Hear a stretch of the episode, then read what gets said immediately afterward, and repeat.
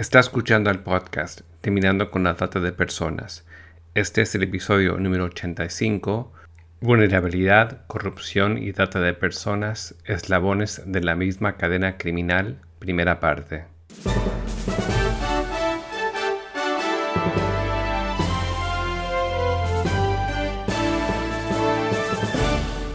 Bienvenido al podcast Terminando con la Trata de Personas. Mi nombre es Gilbert Contreras. Y mi nombre es Virginia Contreras. A través de nuestros episodios, que se emitirán cada dos semanas, buscaremos empoderarlo a usted con herramientas para estudiar el asunto, ser una voz y hacer una diferencia para terminar con la trata de personas.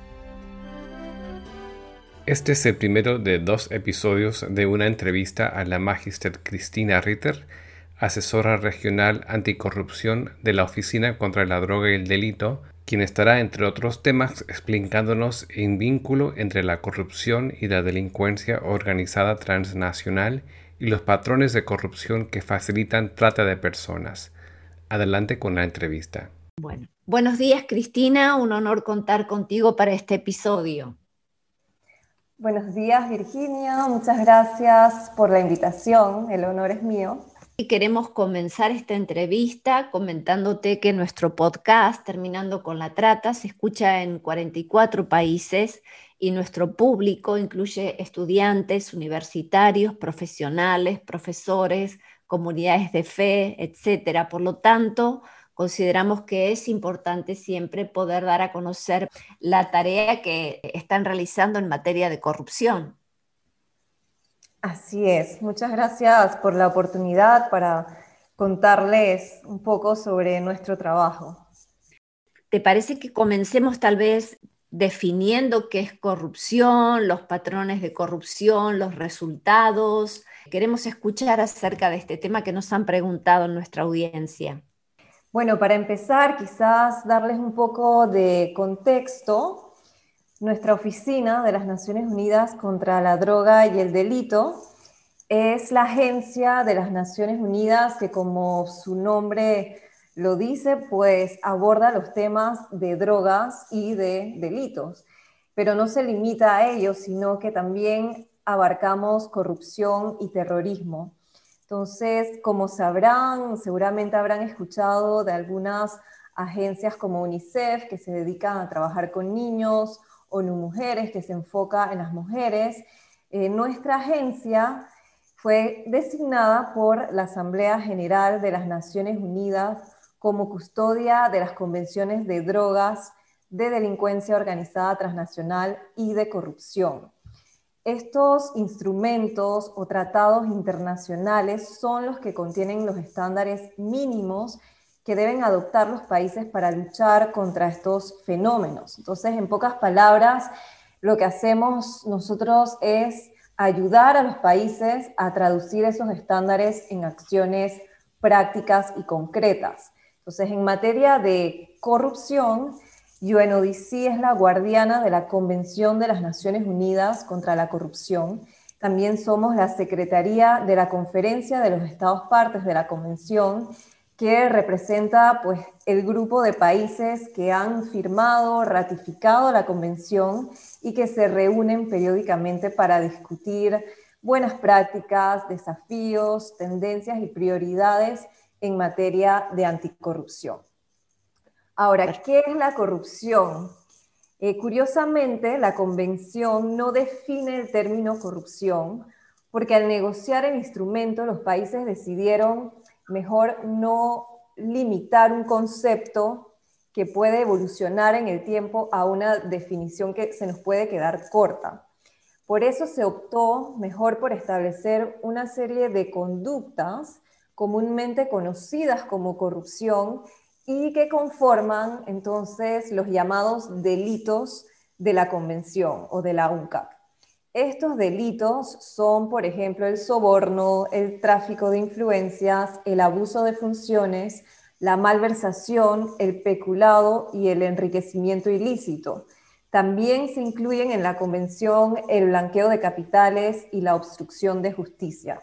Entonces, Al adherirse a la convención, los países se comprometen a tipificar estos delitos en sus jurisdicciones o, legislaciones internas. Ahora bien, a pesar de que no existe una definición universal del término corrupción, sí existen definiciones generalmente aceptadas o utilizadas que han sido creadas por Transparencia Internacional o por el Banco Mundial, y en todas ellas em, suelen haber tres elementos que vale la pena resaltar. El primero es que siempre hay un abuso de funciones, es decir, hay un aprovechamiento por parte del funcionario o del empleado, porque la corrupción también puede darse en el sector privado, que eh, se aprovecha de sus funciones, o sea, de las responsabilidades o los deberes de su puesto de trabajo para llevar a cabo el segundo elemento que sería la acción o la omisión indebida para obtener un beneficio, que es el tercer elemento, un beneficio que puede o no ser pecuniario. Entonces, eso sería un poco la definición o los elementos, mejor dicho, de, la corrupción. Bien. ¿Y cuál es el vínculo entre la corrupción y la delincuencia organizada transnacional? Eh, realmente muchos, como tú sabes, están involucrándose en ser abolicionistas del siglo XXI, están colaborando por el tema de prevención de trata de personas. ¿Cómo está ligado el tema de corrupción con el tema de trata de personas? Podemos decir o resumir el vínculo entre la corrupción y la delincuencia organizada transnacional en una simple frase. Puede existir corrupción sin crimen organizado, pero no puede existir crimen organizado sin corrupción. O sea, definitivamente que la corrupción facilita la delincuencia organizada transnacional en todos los pasos y etapas a lo largo de la cadena criminal, tanto en los países fuentes como en los países de tránsito y los países de destino.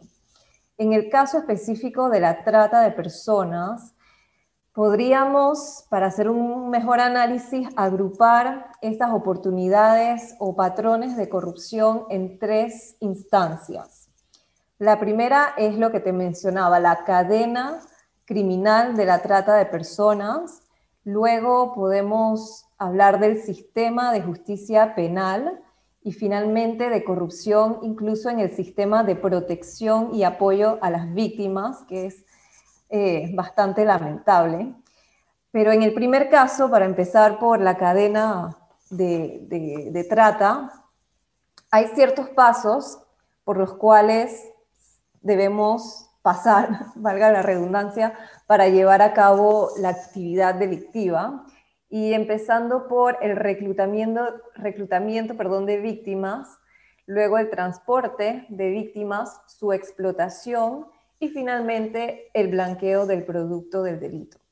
Entonces, podemos decir que a lo largo de esta cadena tenemos actores que pueden ser corruptos y que pueden involucrar, por ejemplo, policías, funcionarios de aduanas, funcionarios de embajadas y consulados, autoridades de control de fronteras, servicios de migración, otros organismos encargados de hacer cumplir la ley como Fuerzas Armadas, estamentos de seguridad de, inteligencia, tenemos funcionarios municipales, también a las personas, grupos, partidos políticos, incluso con influencia sobre funcionarios o decisiones eh, públicas.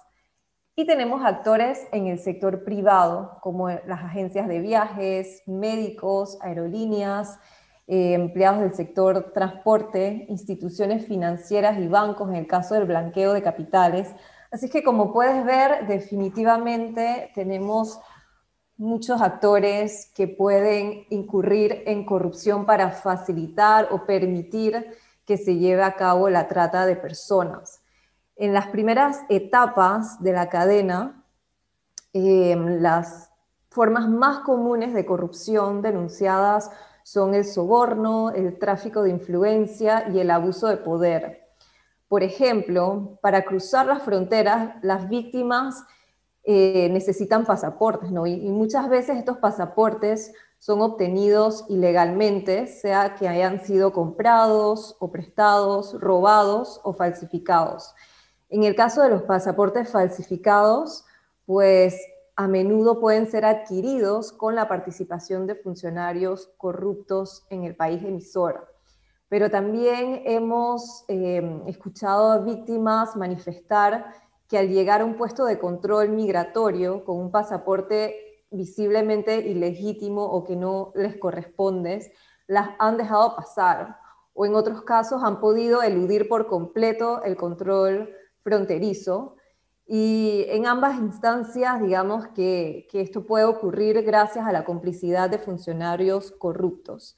Algunas víctimas también han reportado que los traficantes les han informado directamente que tuvieron que pagar sobornos a funcionarios para obtener visas, por ejemplo, y que el costo de esos sobornos se les sumaría a la deuda de las víctimas hacia el traficante. Luego también tenemos la etapa de explotación que te mencionaba, donde la corrupción se manifiesta a través de funcionarios que pueden omitir sus deberes de inspección, de vigilancia, por ejemplo, o que actúan facilitando la expedición de documentos o de permisos de forma indebida para que un, local o un negocio pueda operar. Igualmente pueden obstaculizar la acción de la justicia vendiendo información, avisando cuando va a haber un operativo para que puedan esconder o disimular la actividad. Entonces, de esta manera se le ofrece una protección a los delincuentes. Eh, también hemos visto casos en que los vigilantes de centros penitenciarios permiten el ingreso de niñas y mujeres para que los exploten sexualmente. Entonces, todas estas acciones cuando son a cambio de un beneficio, como lo hemos visto anteriormente, eh, pues son formas de corrupción que incluso llegan en, ciertos casos los funcionarios a ser los mismos dueños de la propia actividad criminal cuando la corrupción ya es más sistémica, ¿no? Y luego tenemos, pues lo que te mencionaba, la corrupción en el sistema de justicia penal, que en muchos casos pues coincide, ¿no? Porque también forma parte de la cadena de justicia penal eh, el actuar de la policía y, de, las, de los organismos encargados de hacer cumplir la ley. Pero aquí vamos a hacer un énfasis más en el momento desde la redacción y aprobación de una legislación pasando por el análisis criminal para la prevención del delito y luego todas las etapas de la investigación y la adjudicación del caso que pueden incluir allanamiento, incautación, decomiso del producto y la ejecución de la sentencia. En este sentido, tenemos también varios actores corruptos que, como te dije, pueden coincidir con los de la cadena criminal Em, y que incluyen a legisladores, parlamentarios, funcionarios gubernamentales, policías, de nuevo, control de fronteras, migración, eh, pero sobre todo en esta etapa hablamos de fiscales, jueces, eh, que, pueden, que pueden desviar el actuar de la justicia, funcionarios municipales y por supuesto las personas, grupos o partidos eh, incluso políticos con influencia sobre estos funcionarios y sus decisiones.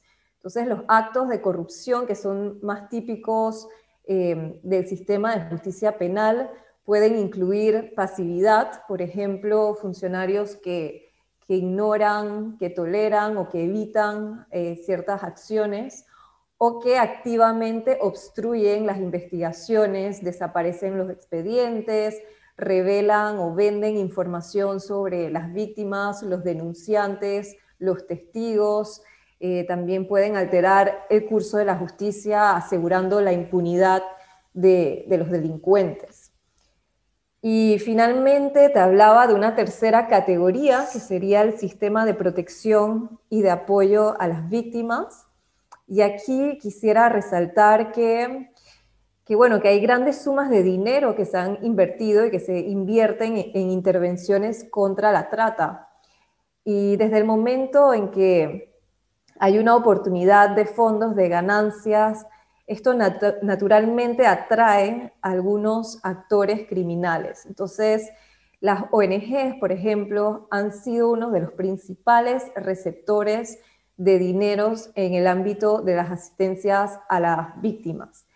Y así como en el mismo caso de los funcionarios públicos, que la gran mayoría son honestos, eh, son buenos, son genuinos, también hay ONGs eh, falsas que han sido creadas simplemente para recibir fondos. Entonces, en varios casos que hemos observado en todo el mundo, hay ONGs que han sido creadas incluso con licencias o registros falsos, también obtenidos a través de sobornos de corrupción, que recibieron fondos para ejecutar proyectos y sin embargo nunca llegaron a implementar una sola actividad. En casos más extremos, más preocupantes, también hemos observado que el personal que trabaja para esas ONGs han incurrido en vender o revelar las direcciones de los refugios o la identidad de las víctimas a los traficantes. Incluso hemos escuchado de casos de mujeres traficadas desde el refugio directamente. Entonces, son situaciones eh, muy lamentables e incluso este tipo de prestación de apoyo, de protección y de albergue a las víctimas también puede venir de instituciones públicas, eh, de servicios sociales. Igualmente, estas instituciones son vulnerables a la corrupción. Entonces, como vemos, pues es un problema muy complejo y la corrupción está presente para facilitar la trata a lo largo de toda la cadena eh, y más allá de la cadena criminal. Tremendo lo que estás compartiendo y realmente muy educativo e informativo para realmente estar bien atentos, ¿verdad?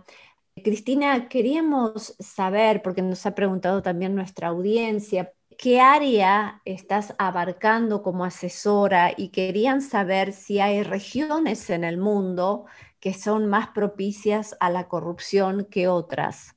Ok, bueno, yo estoy trabajando como asesora regional anticorrupción para la oficina de Perú, que también cubre Ecuador, Argentina, Chile, Paraguay, Uruguay pero estoy coordinando un proyecto de aceleración a la implementación de la Convención de las Naciones Unidas contra la Corrupción, que también abarca Brasil, Bolivia, México y Colombia, o sea que digamos que mi área geográfica es Sudamérica y México.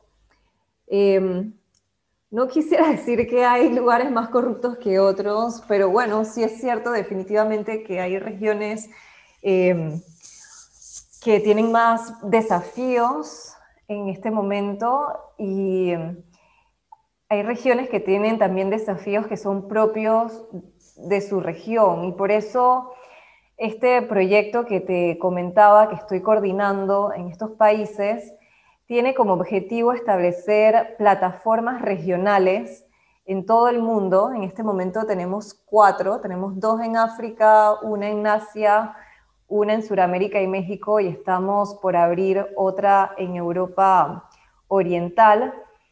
Y es un poco con esa lógica de tu pregunta, de pensar que los países de una región muchas veces enfrentan dificultades o desafíos comunes y por lo tanto pueden también pensar en soluciones comunes y puede también compartirse el conocimiento regional, incluso las experiencias de unos países que estarán más avanzados que otros para poder implementar de manera más efectiva la convención. Entonces, en este sentido, eh, estas plataformas regionales identifican prioridades que son áreas temáticas en las cuales la región pues se quiere enfocar y hemos visto que definitivamente distintas regiones del mundo tienen diferentes eh, prioridades. Y en el caso de Sudamérica y México, aquí estamos trabajando los sistemas nacionales de integridad, con énfasis en la gestión de declaraciones patrimoniales y de conflictos de intereses. También estamos trabajando el tema de la responsabilidad de las personas jurídicas y el cumplimiento corporativo, el tema muy importante de la protección de denunciantes y finalmente la cooperación internacional. ¿Cómo sabe la oficina si los países tal vez están implementando efectivamente la convención? Excelente pregunta. Es una pregunta que recibo muy a menudo. Quizás darles un poco de contexto sobre la convención mínima antes de responder esa pregunta. Y bueno, la UNCAC, como le decimos por sus siglas en inglés, es un logro increíble por parte de, la comunidad internacional porque se trata de una verdadera respuesta global a un problema global. Imagínense por un segundo los países de todo el mundo con diferentes sistemas políticos, legales, diferentes culturas e idiomas, poniéndose de acuerdo sobre todos los estándares medidas y estrategias necesarias para combatir un fenómeno tan complejo como lo es la corrupción. Definitivamente esto no es una tarea fácil y la UNCAC lo logra de una manera sumamente completa. Por ejemplo, de hecho en mis talleres me gusta siempre empezar por un ejercicio grupal en el cual le pido a los participantes que imaginen, que piensen y planteen estrategias para luchar contra la corrupción. Y esto lo hago porque luego les puedo demostrar que todo lo que se les haya podido ocurrir ya está contemplado en la convención. O sea, realmente creo que una sola vez un participante me dio una medida que no está en la corrupción y que era eh, elevar la conciencia humana. Pero aparte de eso, créeme que todas las medidas que me han mencionado ya están previstas. Entonces, la convención lo que hace es adoptar un enfoque holístico y multidisciplinario para combatir la corrupción. Es decir, que eh, no solamente basta con enfocarnos en sancionar o penalizar la corrupción, sino que los países consideraron que también hay que intentar prevenirla. Luego se pensó en que la corrupción ha dejado de ser un problema nacional para convertirse en un fenómeno transnacional que requiere de cooperación internacional para que nuestros fiscales puedan actuar a la misma velocidad que aquellos delincuentes que operan más allá de las fronteras. Por otro lado, también se tomó en cuenta eh, las sumas exorbitantes que se desvían y se pierden por causa de la corrupción y por esto se dedicó en la UNCAP un capítulo entero y muy innovador a la recuperación de activos. Entonces, hoy en día podemos decir que la convención es un instrumento cuasi universal, es decir, que casi todos los países del mundo son miembros de la convención, 187 estados partes para ser eh, precisos, y sus disposiciones están hechas para agilizar los procesos de asistencia judicial recíproca y de extradición entre sus miembros que pueden invocar la convención como una base legal para llevar a cabo una cooperación internacional. Entonces, esto es importante recalcarlo y también el hecho de que la convención no se enfoca solamente en el sector público, sino que promueve la participación de la sociedad civil, del sector privado y del público general en la lucha contra la corrupción. Entonces, con respecto a la pregunta específicamente de cómo Naciones Unidas se cerciora de que los países están implementando de manera efectiva la convención, pues contamos con un mecanismo de examen de la aplicación, así se llama, que también es apoyado por UNODC, a través del cual un país es examinado por otros dos países para identificar dificultades en la implementación, así como buenas prácticas y necesidades de asistencia técnica. Entonces, el proceso, bueno, no te voy a contar cada etapa, pero en pocas palabras concluye con un informe del país bajo examen en el cual se emiten una serie de recomendaciones para fortalecer la aplicación de los estándares de la UNCAC. Y esas recomendaciones se convierten un poco en la base de nuestro trabajo en UNODC, porque cuando ayudamos a los países a luchar contra la corrupción, lo primero que nos fijamos eh, son en esas recomendaciones para ver específicamente en qué, eh, en qué áreas necesitamos enfocarnos y prestar atención. Entonces es así como podemos darle seguimiento, digamos, a la, a la implementación de la convención. En nuestro próximo episodio seguiremos con la entrevista con la Magister Cristina Ritter. Visite nuestra página web terminandoconlatrata.org para ver los recursos de este episodio.